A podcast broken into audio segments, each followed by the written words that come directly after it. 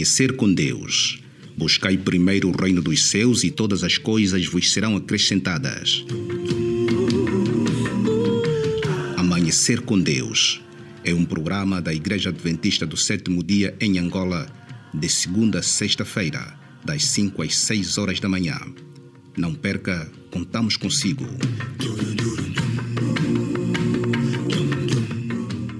Amanhecer com Deus. Seja Ele o Senhor das nossas prioridades. Amanhecer com Deus. Abra o seu coração e deixa Deus falar.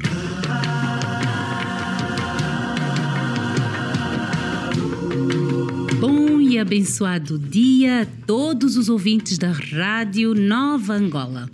Este é o programa da Igreja Adventista do Sétimo Dia em Angola. Sejam todos bem-vindos uma vez mais e que a graça de Deus esteja com cada um de nós. Amanhecer com Deus é um programa que tem na coordenação o pastor Wilson Alfredo, realização Francisco Venâncio, produção Manuel Sebastião e Francisco Queta.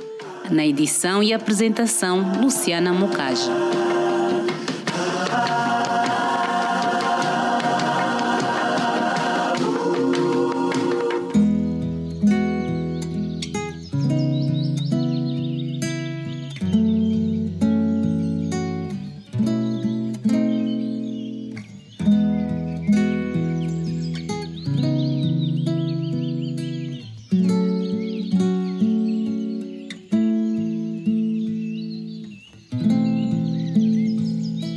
Com Deus ao amanhecer.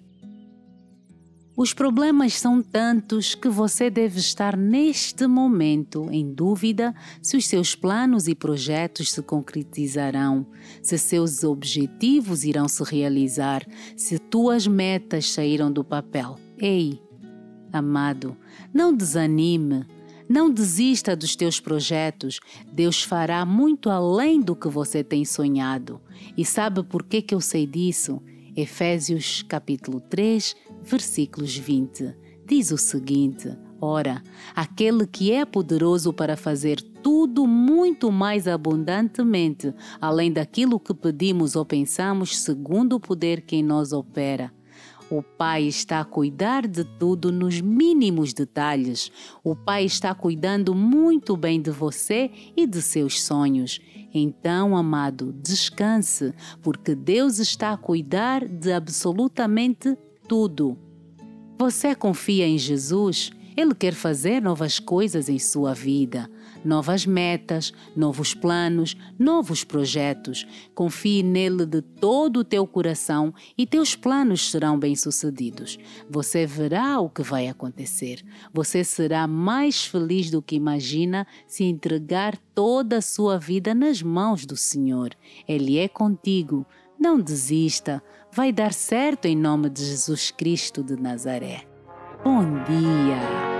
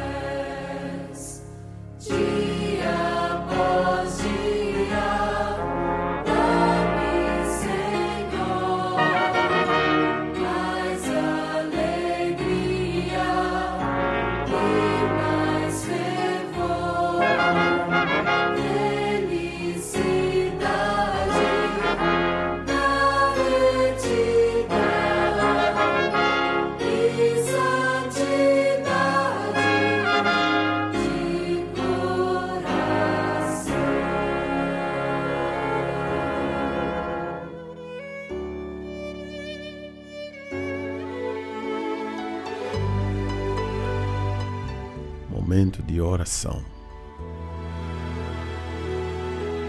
Pai do céu, nosso Criador e Salvador, nós chegamos à Sua presença porque confiamos no Senhor. Nós encontramos paz na Sua presença.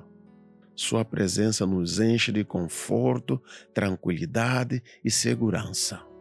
Acima de tudo, chegamos junto de Ti, porque o Senhor jamais se cansa de nós. Jamais deixará de ouvir a nossa oração nós não precisamos marcar audiência para falar contigo, Pai. Sua linha de atendimento é disponível 24 horas sobre 24 horas. Todos os dias. Não existe problema complexo demais que não tenha sua atenção. O Senhor é bom. Por isso a certeza de que quando vamos a Ti, o Senhor nos ouvirá. E é por isso também que estamos aqui para te agradecer e submeter aos seus cuidados as nossas preocupações. Hoje é o dia em que desejamos colocar os órgãos de defesa e segurança deste país nas suas santas e divinas mãos. Falo especificamente da Polícia Nacional de Angola, que é a principal força de segurança do país.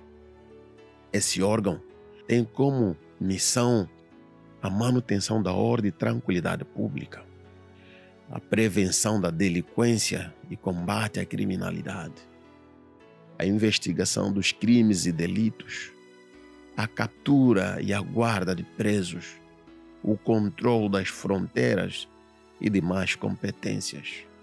A sua palavra, em Salmos 127, verso 1, afirma que se o Senhor não guardar a cidade, em vão vigia a sentinela.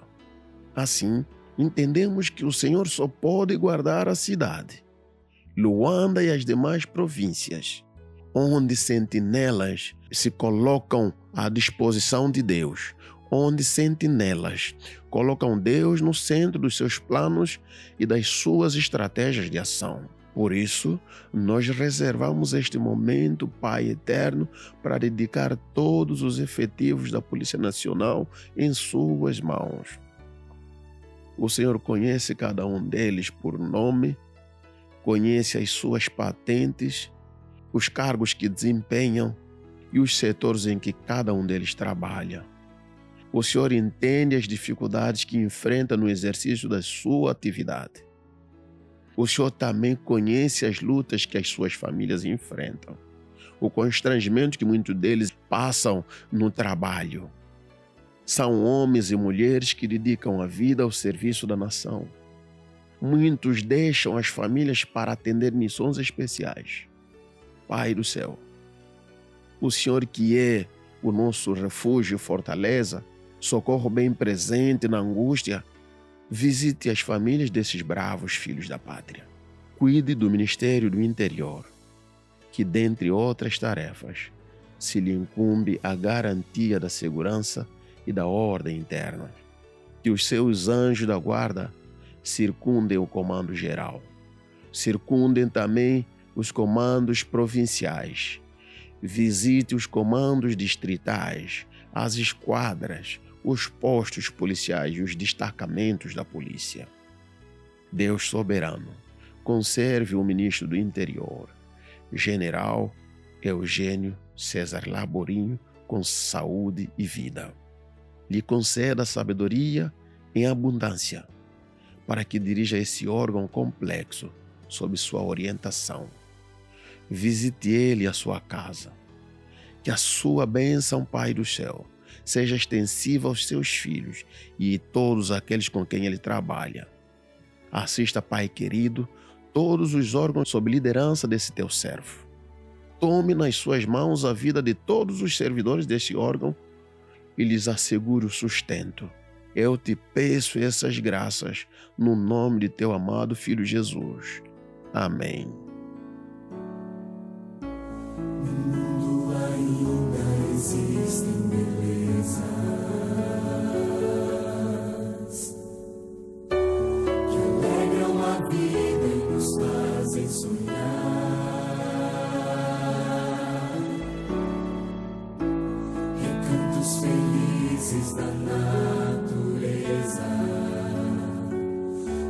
qualquer ser humano gostaria de estar.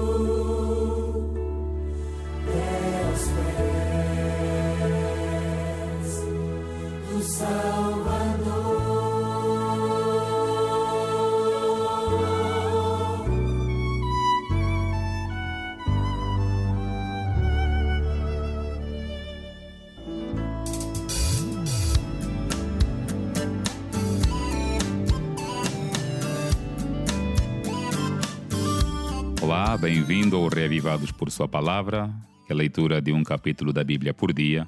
Já estamos no livro de Efésios e agora vamos fazer um resumo do capítulo 1. O verso 3 nos diz que, como cristãos, já somos abençoados por estarmos identificados com Cristo, o Cristo ressurreto e o Cristo exaltado. Deus nos escolheu nele antes da fundação do mundo para sermos santos e irrepreensíveis. Em amor, nos predestinou para a adoção por meio de Cristo, no qual temos a redenção dos nossos pecados. Em Cristo, há a convergência de todas as coisas, tanto no céu como na terra. Paulo ora para que seus leitores compreendam a natureza do poder de Deus em prol deles, o mesmo que resultou na ressurreição e coroação de Cristo. Deus nos oferece o poder da ressurreição. E neste capítulo, Cristo é exaltado sobre todos os poderes para sempre. Cristo é o cabeça da igreja. Estando com Cristo, estamos seguros. Não é maravilhoso saber que Deus está sempre ao leme da história e de que Ele tem o controle de todas as coisas, no céu como na terra? Viva descansado, sabendo que tudo vai correr bem. Cristo é o cabeça da igreja e Ele está à nossa frente. Não deixe de ler o Reavivados por Sua Palavra, que é a leitura de um capítulo da Bíblia por dia. E Deus te abençoe.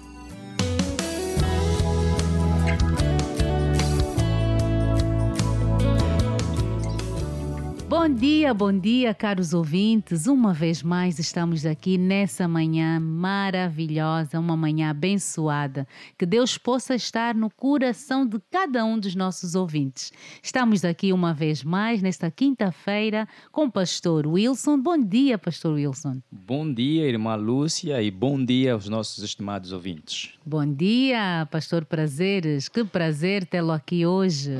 Bom dia, irmã Lúcia. Bom dia. E é sempre um prazer podermos estar aqui para podermos trazer um esclarecimento melhor da palavra de Deus. É muito bom, é muito bom. E esta semana, não é, estamos a estudar sobre alianças, sobre casamento, casamento de Deus com o seu povo, o seu povo que foi o Israel terrestre e nós que somos o Israel espiritual. É isso, pastor Wilson? Obviamente que sim. A aliança foi feita com o povo de Israel durante o contexto da peregrinação e Deus quer fazer uma aliança conosco também nesta peregrinação que nós temos rumo à Cana Celestial. Que bom! E antes de começarmos então, pastor Prazeres, por favor, faça-nos uma oração. Com todo prazer, vamos inclinar os rostos e orar. Querido Pai dos céus, em nome de Jesus, nós te agradecemos pelo cuidado que o Senhor teve conosco durante a noite e nos concederes essa oportunidade para podermos estudar a tua palavra. Queremos dedicar o querido rádio ouvinte nas tuas santas e divinas mãos, que o Senhor estenda a tua mão sobre ele e as dificuldades diárias da vida. Que o Senhor conduza-nos também ao estudarmos a tua palavra, faça-nos compreender e, acima de tudo, ajude-nos a vivermos de acordo com os ensinamentos da tua palavra. Toma-nos nas tuas mãos, em nome de Jesus. Amém. Amém. Vamos então passar pelo nosso verso para memorizar. Espero que a essa altura o caro ouvinte já esteja com ele na sua mente. Gênesis capítulo 17, versículos 7. Estabelecerei uma aliança entre mim e você e a sua descendência no decurso das suas gerações, aliança perpétua para ser o seu Deus e o Deus da sua descendência. Que Deus seja o Deus de todos nós. Hoje vamos começar então, Pastor Wilson, por que a ideia de se comprometer hoje com Deus e com os requisitos da sua aliança é relevante até mesmo para nós? Para começar com o que nós falamos ontem, em como somos o povo especial deste Deus. A ideia de se comprometer com Deus é relevante para nós hoje por causa do contexto em que vivemos porque se nós estamos em vésperas de entrarmos para Canaã, não mais a Canaã terrestre, que era a terra prometida naquela altura para os israelitas, Sim. e estamos na véspera de entrarmos para Canaã celestial, que é a terra prometida para nós hoje, irmos com Cristo lá nos céus e quando o mundo, quando esta terra for restaurada, estarmos com Cristo para sempre. Então é necessário, antes mesmo que estejamos na Caná celestial, hum. termos esse comprometimento com Deus. E esse comprometimento com Deus começa hoje. Daí que é relevante esse, esse comprometimento que cada um de nós deve ter com Deus, pelo facto de que se não houver esse comprometimento, automaticamente não estaremos herdando a Canaã celestial que nós tanto almejamos. Que bom! E pastor eh, Prazeres, sendo pecadores, como é que podemos ser santos? Primeiro, nós precisamos permitir que Deus trabalhe em nós. Santidade é o resultado do trabalho de Deus em nossas vidas. Não é uhum. algo que nós alcançamos por nós mesmos. E a palavra de Deus vai dizer-nos que isso começa com o processo da justificação.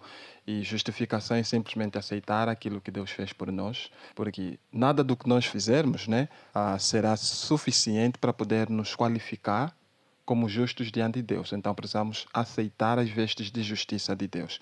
Automaticamente, Deus então começa em nós um processo de transformação, santificação, por meio do Espírito do Senhor. Aquilo que os teólogos têm dito, justificação. Nós somos justificados, ou seja, recebemos as vestes de, de justiça de, de Cristo. de Cristo. E no processo da santificação, Deus nos liberta do poder do pecado. Isso só é possível quando nós temos o coração consagrado, dedicado inteiramente a Deus. Nossa, que bom. Outras hum. imagens. É o nosso título de hoje, quinta-feira, pastores. Que imagens são essas? Bem, o contexto da lição de hoje nos mostra, tem como título outras imagens, porque quer nos mostrar as outras figuras de forma ilustrativa que Deus foi usando para descrever a relação de Deus e o seu povo. E as outras imagens são, por exemplo, a imagem da família. Okay. E dentro da família, Deus quer mostrar, do mesmo jeito que um pai se preocupa com seu filho, apesar de muitas vezes o filho ser desobediente, uhum. e do mesmo jeito que o pai impõe regras em casa, não porque não gosta do filho, mas porque quer o bem do filho, assim é Deus. Várias vezes Deus prescreve certas coisas para o nosso próprio bem. Hum. Por exemplo, nós dissemos aqui, e repito, Deus, na sua aliança que fez com o povo, em função do amor do povo para com Deus, Deus pediu que eles obedecessem a sua lei, os seus mandamentos. Então, essa prescrição de Deus dos mandamentos não é porque ele não gosta do povo ou que quer trazer o, o povo no contexto de salvação pelas obras mas é para o bem-estar do próprio, do próprio povo que é Israel. Então, as imagens que são demonstradas aqui é a imagem da família, onde o pai coloca algumas regras, não porque quer mal aos seus filhos, mas porque quer o bem dos seus próprios filhos. Sim, e porque Deus é alguém, é, é, é um professor por excelência. Amém. Ele usa também linguagens familiares ao povo daquela época, uhum. que é para poder transmitir aquilo que era desconhecido. E o maior desejo era trazer o povo de Israel para gozar esse relacionamento. Então, ele vai aqui usar as ilustrações familiares para poder manifestar, levar o povo a compreender que tipo de relação é que eles deveriam ter com Deus. E o primeiro parágrafo dessa lição chama minha atenção Okay. O autor diz assim: pesquisas bíblicas há muito tempo reconheceram as semelhanças entre a aliança de Israel com Deus e outras alianças entre reinos. Esse paralelo não deve surpreender. O Senhor trabalhava com seu povo em um contexto que ele pudesse entender. Ou seja, o Senhor usava coisas familiares já eram comuns para o hum. povo de Israel nas sociedades em que eles estavam inseridos. Hoje a arqueologia fala de uma descoberta que tem causado uma discussão no meio dos estudiosos, dos, dos acadêmicos que temos, o famoso Código de Hammurabi. Okay. O código de ética que Hammurabi havia estabelecido para para sua nação é muito semelhante ao código de ética que Deus havia dado para o povo de Israel hum. ah, por meio dos dez mandamentos. Então as pessoas hoje questionam-se, dizem-se mais, foi Deus quem imitou Hammurabi ou foi Hammurabi quem imitou, quem imitou a é. Deus? Na verdade, Deus, como sendo o legislador máximo, uhum. né, dele provém todas, todas, to, todas as leis. E é muito normal, como ser humano, É eu pegar daquilo que já existe, fundamentado em Deus, estabelecer e passar na minha linguagem regras, princípios para poder orientar um determinado grupo. Então não é Deus quem imita, não, porque dele partem as coisas, dele nós temos o começo de tudo, até as próprias leis. A lição de hoje vai chamar a nossa atenção para esse familiarismo que o povo de Israel tinha. E Deus usa esse familiarismo para poder levá-los a compreender as suas verdadeiras intenções. É aquilo que nós temos dito do conhecido né? tirá-los do conhecido é. para o desconhecido. E como disse muito bem o pastor Wilson, no livro de Deuteronômio nós encontramos essa linguagem familiar para poder levar o povo a perceber o tipo de relacionamento que Deus deseja ter com o seu povo. E ainda quando a gente vê uh, essas imagens familiares, uh, imagens metafóricas para descrever o relacionamento de Deus com o seu povo, nós podemos perceber algo. Por exemplo, na família, que nós podemos ver a linguagem metafórica que Deus usa aí e denota um relacionamento de muita cumplicidade entre o pai ou a filha ou o pai e o filho. E nós podemos ver, por exemplo, naqueles momentos de divertimento e brincadeira, que o filho sobe no colo do pai, brinca com o pai, torta à direita e tal. Mas chega um momento que o pai tem que impor regras. E assim é Deus. Deus quer que nos relacionemos com ele de tal maneira que haja intimidade e afinidade, como um pai brinca com seu filho, uhum. mas, não obstante essa intimidade e afinidade, é preciso em alguns momentos que hajam regras, hajam princípios para que o lar ande em conformidade com aquilo que são os desígnios estipulados pra, pela família. Com certeza, uh, lembro, não é, que dizia-se, os mais velhos dizem muito bem, que nós temos a liberdade para fazer as coisas, mas não a libertinagem. Então vimos que realmente Deus, ele é Deus, sempre foi Deus e sempre será Deus.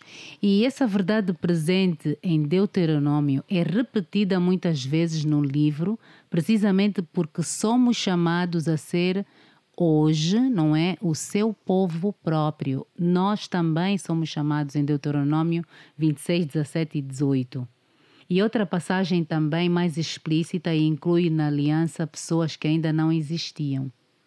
Estamos a ver que diz que não é somente com vocês, mas é com todos aqueles pastores. Sim, porque a morte de Cristo na cruz do Calvário, como eu fiz menção outrora, a expressão usada por Cristo que é está consumado, em João capítulo 19, verso 30, ela deriva da expressão grega tetelestai. E essa expressão tetelestai é uma expressão inclusiva, ou seja, Jesus estava a garantir a salvação não somente para aqueles que estavam no tempo dele, mas estava a garantir a salvação para, para gerações futuras também.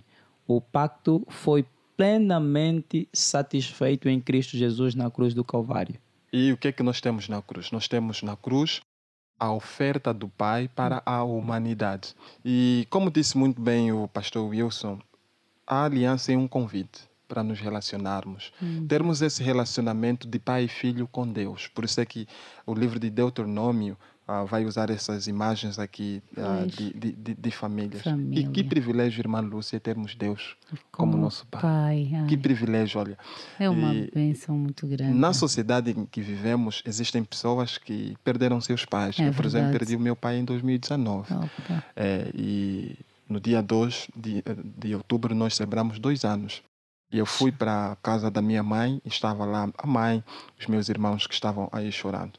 Mas toda vez que eu me lembro do convite de Jesus de nos dirigirmos para Deus como Pai, uhum. isso faz me lembrar que eu sou filho.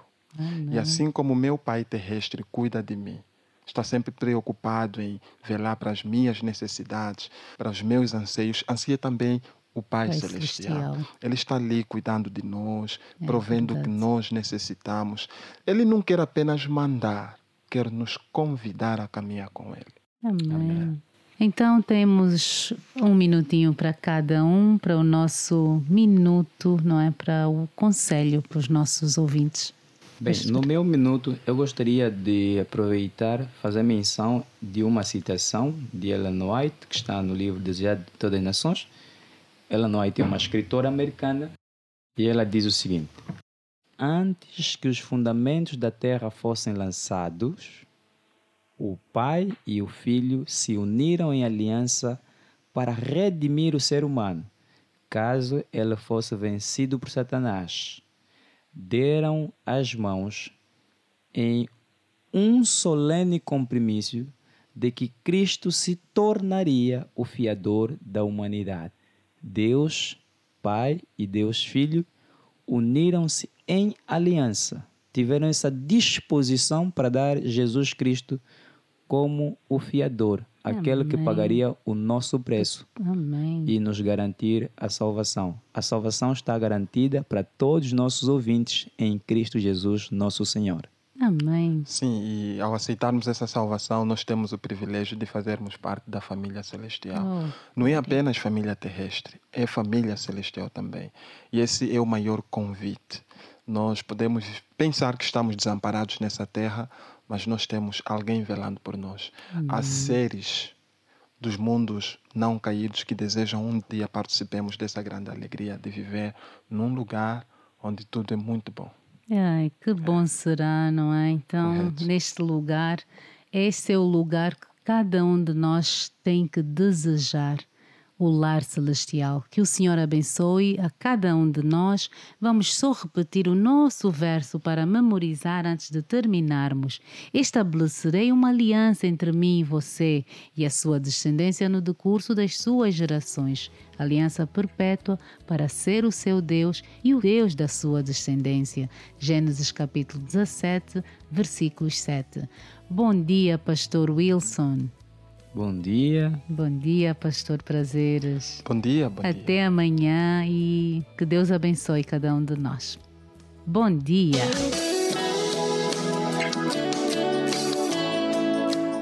Chegou o momento de ouvir a palavra de Deus com o pastor Paulo Marcial. Queremos saudar a todos os nossos queridos ouvintes que nos acompanham nesta manhã é sempre bom começarmos o dia refletindo sobre a palavra de Deus e nós temos fé que o Senhor tem sido muito bom conosco. É por essa razão que o livro de Salmos, capítulo 136, diz que louvai ao Senhor porque a sua misericórdia dura para todo sempre. Para a nossa meditação nesta manhã, eu lhe convido em primeiro lugar a orarmos a Deus.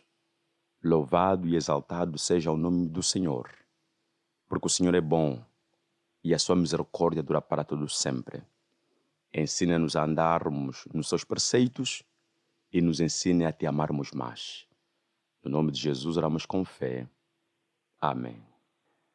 Queremos hoje partilhar com os irmãos o texto que encontramos no livro de Mateus, capítulo 6. Eu vou ler a partir do versículo 9 até ao versículo 15.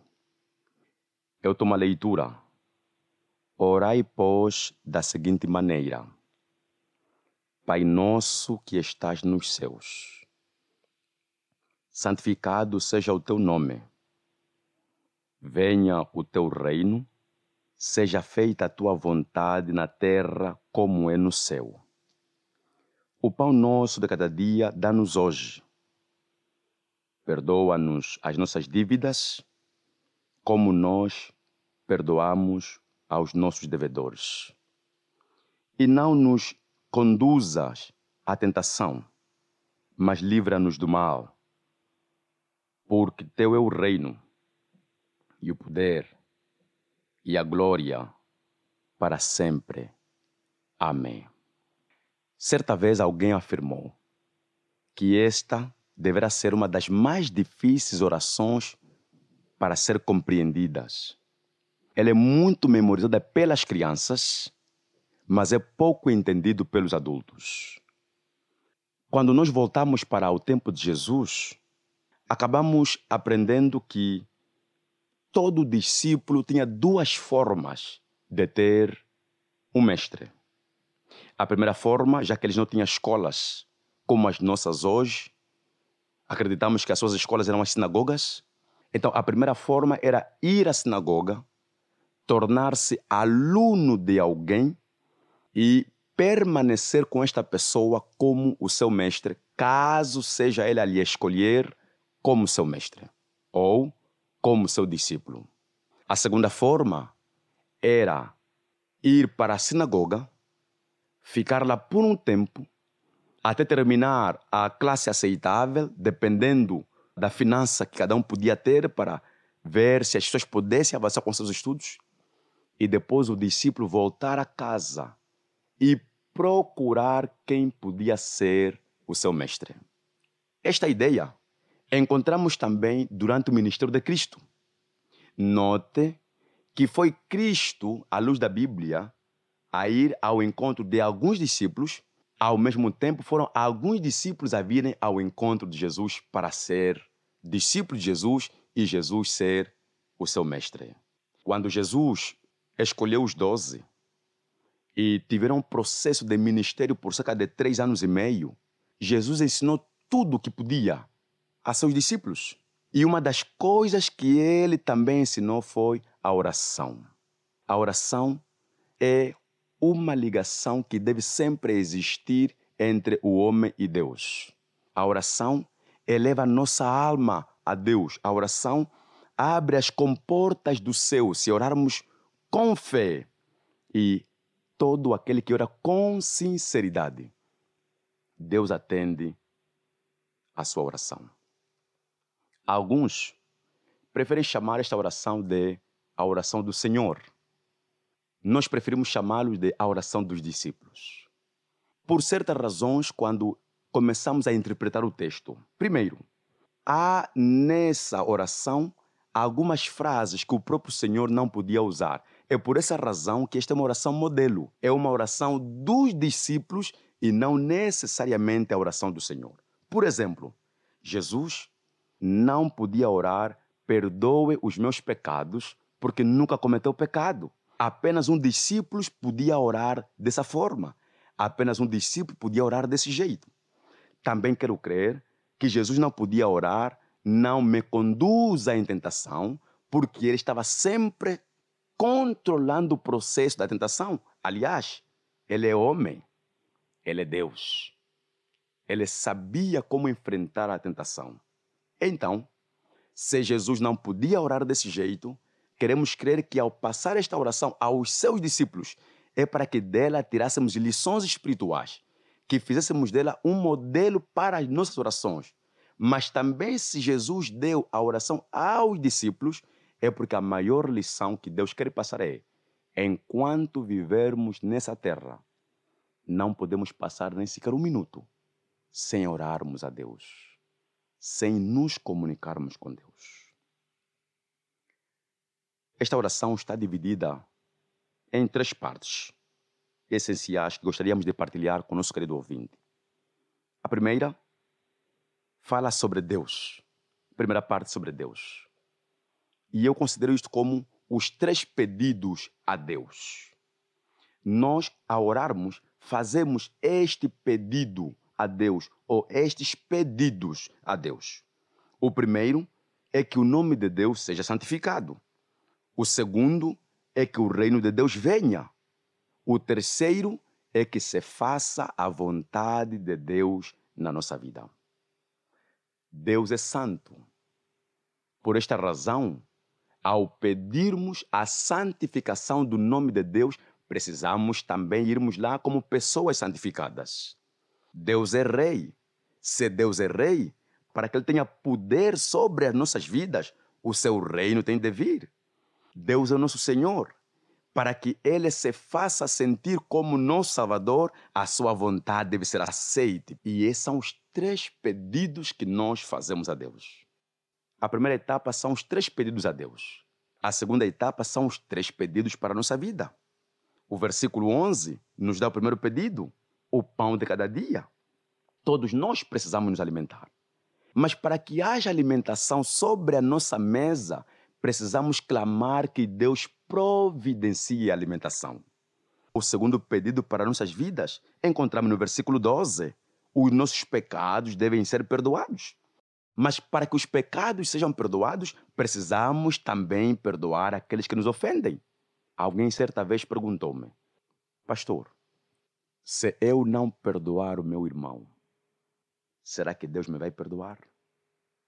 Eu disse a esta pessoa, à luz da Bíblia, no livro de Mateus, capítulo 6, tudo indica que o nosso perdão, o perdão de Deus, é condicionado pelo perdão que damos ao nosso irmão. Em outras palavras, reconcilie-te com seu irmão e depois peça perdão a Deus.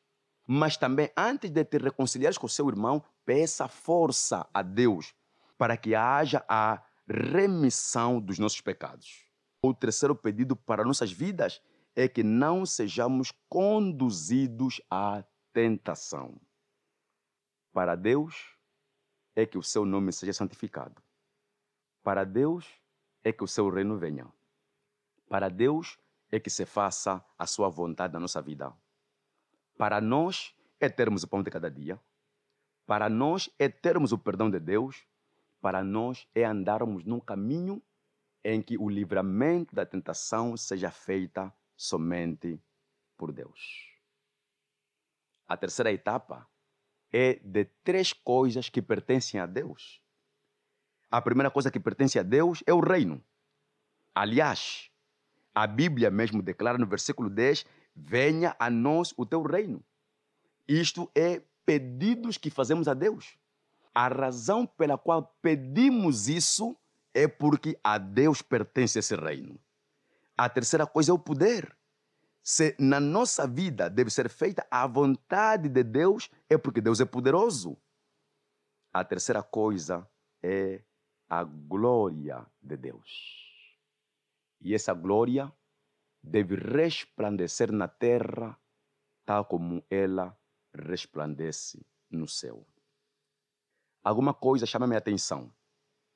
De que apesar de esta oração não ser a oração do Senhor, mas ser a oração dos discípulos, acabamos aprendendo que é uma oração que descreve o caráter de Deus, como também uma oração que descreve o caráter de quem ora é a oração que fala de quem ouve a oração e também a oração de quem fala daquele que ora. Por exemplo, quando você diz Pai Nosso, estás a falar da autoridade de Deus. Ele é um Pai. Quando você diz santificado, estás a falar do caráter de Deus. Deus é santo. Quando você diz teu reino venha, estás a reconhecer a soberania de Deus. Ele manda, ele governa, ele autoriza e não existe um outro poder que sobreponha ao poder de Deus. Quando você diz o nosso pão de cada dia, estás a falar sobre a provisão de Deus. A palavra provisão é uma palavra composta e nós podemos dividi-la em duas: pro, que significa antes, e a palavra visão, que significa ver. Em forma literal, a palavra provisão significa ver antes do acontecimento tomar o seu lugar. Em palavras simples, Deus dá a providência do pão antes de nos ajoelharmos para orarmos, mas é necessário que façamos o pedido.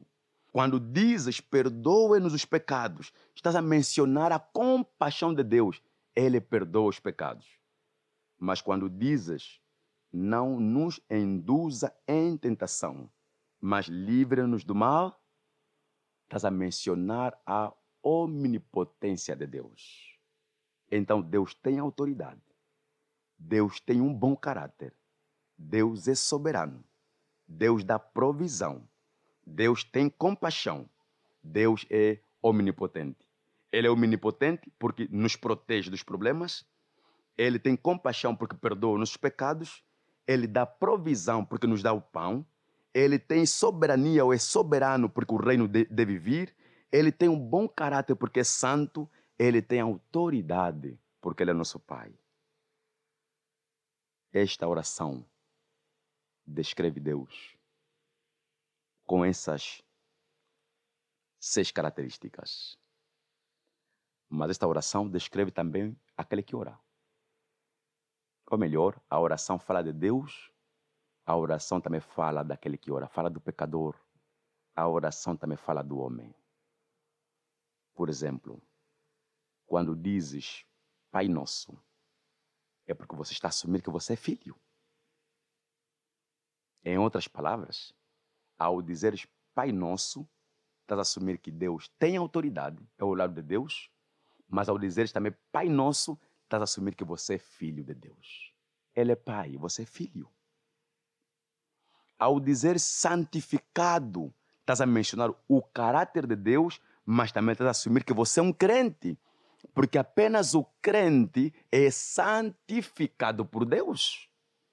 Ao dizeres venha o teu reino, estás a assumir a soberania de Deus, mas o lado do pecador é que estás a assumir que você é servo. Porque todo servo obedece a um soberano. Quando dizes o pão nosso de cada dia, estás a assumir que há provisão divina, mas também estás a assumir que você é um trabalhador. Porque Deus dá pão ao trabalhador. Deus dá pão àquele que todas as manhãs levanta-se para fazer alguma coisa. Deus não dá pão ao empregado. Deus dá pão ao trabalhador. Existe diferença entre ser empregado e trabalhar. Toda coisa digna para produzir alguma coisa é um trabalho e nem sempre significa ser empregado por alguém. Quando dizes perdoe os nossos pecados, estás a assumir que Deus tem compaixão, mas ao pedires perdão, também estás a assumir que você é um pecador. É a oração que nos mostra isso. Mas quando dizes, não nos induz em tentação, estás a assumir que Deus é omnipotente, mas também estás a assumir que você é um soldado. Por quê? Se é sermos induzidos em tentação, é porque estamos em uma batalha. E numa batalha vai apenas soldados. Nós estamos numa batalha espiritual. Então, dentro da oração, nós somos filhos nós somos crentes, nós somos servos, nós somos trabalhadores, nós somos pecadores, nós somos soldados. Esta oração também é dividida em duas formas. A primeira são três pedidos que têm a ver com Deus, como já dissemos, e tem a ver com quatro pedidos ao homem. Se fizermos essa junção, daremos conta que vamos encontrar sete pedidos consecutivos. E temos dito que o número sete é o número da perfeição. Então, Deus, ao nos dar a oração dos discípulos, é para reconhecermos que quando estivermos a orar, vamos reconhecer que Deus tem autoridade. Quando estivermos a orar, vamos reconhecer que Ele tem um bom caráter. Quando estivermos a orar, vamos reconhecer que Deus é soberano. Quando estivermos a orar, vamos reconhecer a Sua provisão. Vamos reconhecer a forma de como nos alimenta, a forma de como Ele nos dá o vestuário quando estivermos a orar, vamos reconhecer que Deus tem compaixão porque nos perdoa. Vamos reconhecer que Ele é omnipotente. Mas ao irmos para Deus em oração, vamos também orar como filhos. Vamos orar como crentes. Precisamos ter fé. Precisamos crer que Ele nos vai atender. Quando formos a Deus em oração, precisamos saber que depois da oração temos de trabalhar temos de fazer alguma coisa. Quando vamos a Deus em oração, precisamos ir como pessoas pecadoras para o perdão dos nossos pecados. Precisamos também entender que somos soldados. E o general da batalha é o comandante Jesus.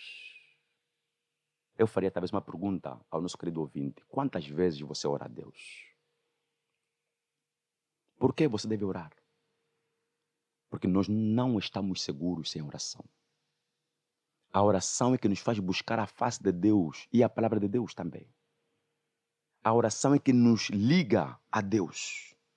E a Bíblia mostrou com vários exemplos e tem mostrado que muita gente que sempre dobrou os seus joelhos para se ajoelhar a Deus, pedindo a Deus como filho, pedindo a Deus como crente, pedindo a Deus como servo, como trabalhador, como pecador e como soldado, Deus sempre atendeu a sua oração. Os cristãos, por norma, têm orado três vezes ao dia. Mas é claro que precisamos orar mais.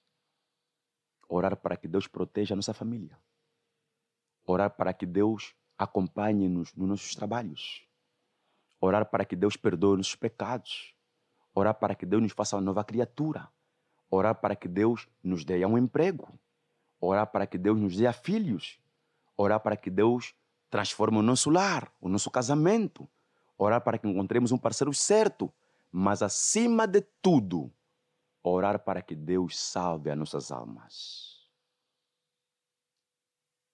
Precisamos criar o hábito de oração. Na Bíblia, temos o exemplo de Ana no livro de 1 Samuel, capítulo 1 e capítulo 2. Ana orou e nasceu um homem chamado Samuel. Samuel é um dos grandes profetas, juiz e sacerdote que o povo de Israel já teve. Aliás, mesmo quando esteve prestes a morrer, Salomão convocou todo o povo de Israel e disse ao povo: Se devi alguma coisa a vós, digam agora, antes que eu cesse meu trabalho, e eu vou devolver aquilo que terei tirado de vocês. Samuel, quero acreditar, que tornou-se um grande homem na sociedade antiga, porque alguém terá orado por ele. Ele também foi um homem de oração. Isaías orou, Ezequias também orou, e Deus concedeu ao rei Ezequias mais 15 anos de vida. Josué orou quando batalhavam contra o inimigo e Deus parou o sol. Daniel foi um homem de oração. E por ser um homem de oração, quando foi deitado na cova dos leões, quando foi lançado para estar no meio de animais ferozes como leões, dizia alguém, pela primeira vez os leões tornaram-se vegetarianos. Os leões não abriram sua boca para comer ou para devorar Daniel. Salomão orou a Deus e Deus o concedeu sabedoria. Elias orou e o filho da viúva ressuscitou. Paulo e Silas oraram e a porta da prisão se abriu. Quando no Novo Testamento Jesus ora agradecendo a Deus, mais de 5 mil pessoas foram alimentadas com pão e peixe. Precisamos orar. Se você não tem força, porque perdeu um ente querido, ore a Deus, Ele vai dar força. Se você perdeu a esperança, porque terá quebrado uma relação, ore a Deus, Ele te vai dar força. Se você não tem força, porque perdeu um emprego, ore a Deus. Se você não tem força de procurar a igreja de Deus, e sempre que te preparas para ir à igreja, alguma coisa te diz, fica em casa, não comungue com seus irmãos, ore a Deus, Ele te vai dar força. Se você não tem força para buscar a presença divina todas as manhãs, hoje mesmo, ore a Deus. Busque a sua presença. Não viva sem oração.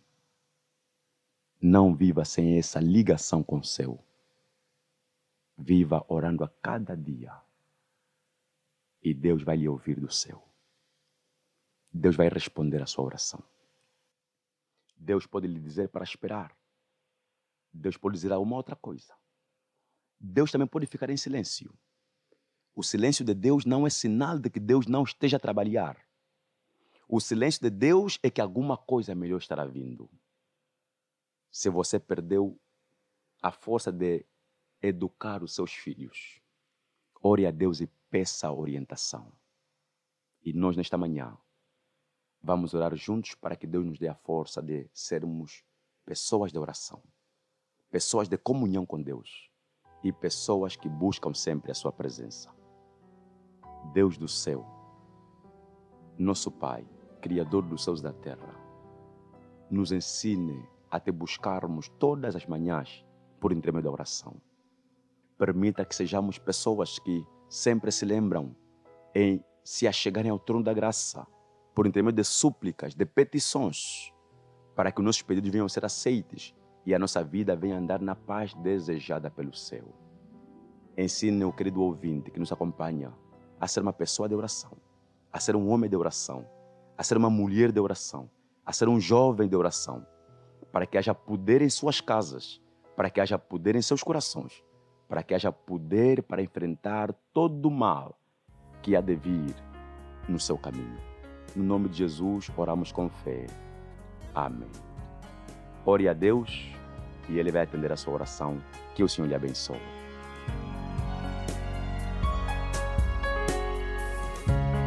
Dá-me teus olhos, quero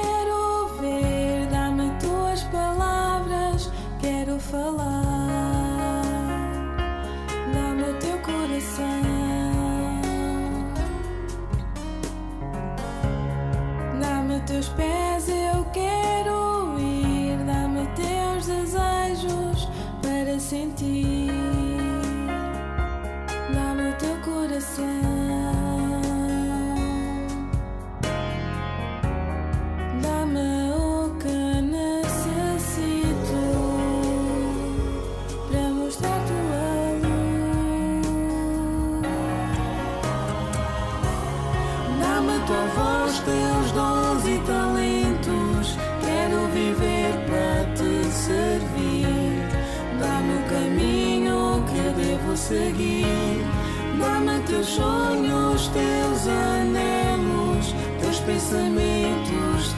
sentir.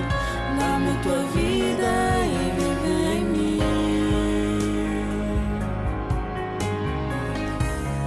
Deixa-me ver o que tu vês. Dá-me tua graça, teu poder.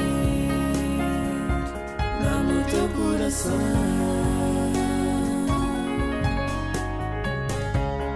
Deixa-me ver ser moldado pelo amor. Dá-me o teu coração.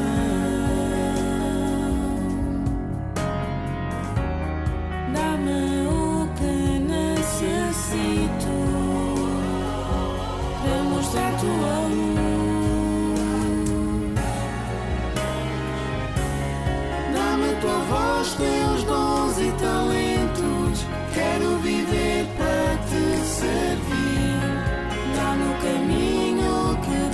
seguir.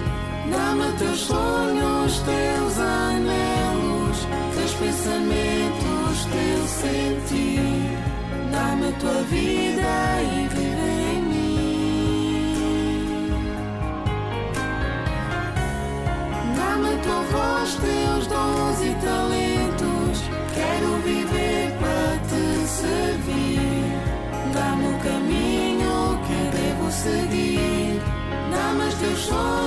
teus anelos, teus pensamentos, teu sentir. Dá-me a tua vida